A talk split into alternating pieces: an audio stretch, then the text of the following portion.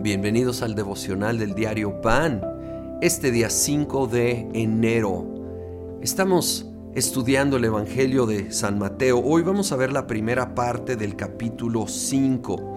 Aquí inicia una enseñanza extensa del Señor Jesús que comúnmente se llama el Sermón del Monte, porque lo dio en un monte, ¿sí? Y empieza con lo que a veces se llama las bienaventuranzas Versículo 3. Dichosos los pobres en espíritu, porque el reino de los cielos les pertenece.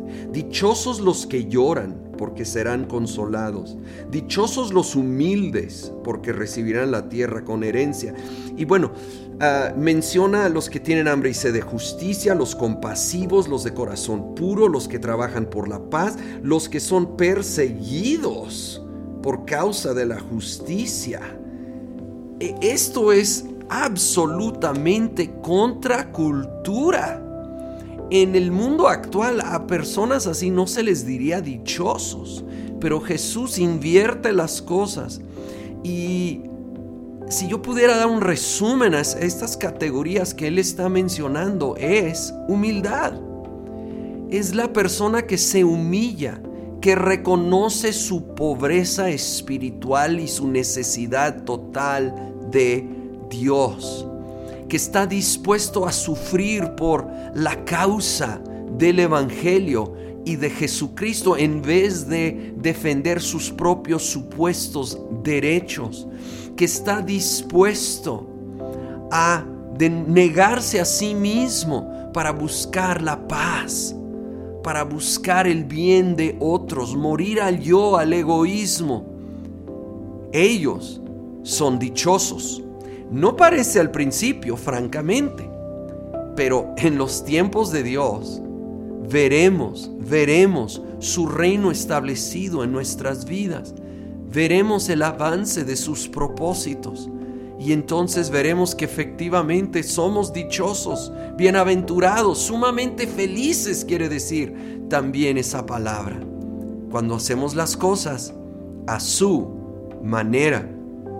Más adelante en la enseñanza, versículo 13, dice, ustedes son la sal de la tierra, pero si la sal se vuelve insípida, ¿cómo recobrará su sabor? Ya no sirve para nada, sino para que la gente la deseche y la pisotee. Ustedes son la luz del mundo. Una ciudad en lo alto de una colina no puede esconderse, ni se enciende una lámpara para cubrirla con un cajón. Por el contrario, se pone en la repisa para que alumbre a todos los que están en la casa.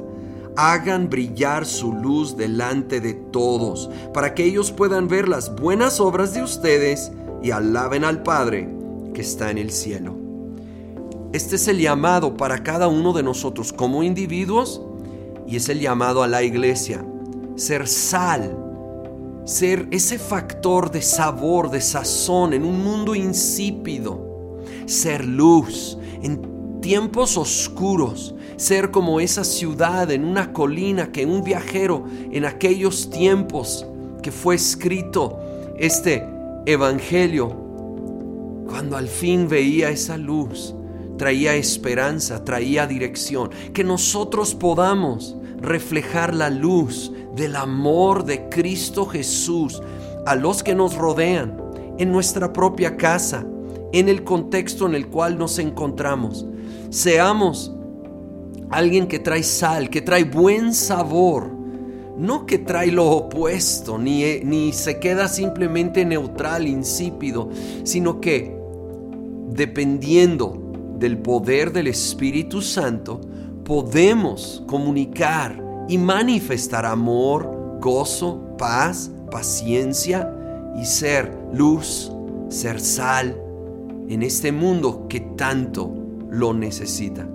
Señor Jesús, en esta hora ayúdanos, ayúdanos a ser esos dichosos que te buscan a ti primero que reconocen su necesidad y debilidad y total dependencia en ti y dependiendo de ti, que podamos sembrar amor, gozo, paz, paciencia, que podamos sembrar esperanza, que podamos ser una voz de ánimo, de esperanza, que brilla en medio de la oscuridad que marca la diferencia en el lugar que nos encontremos.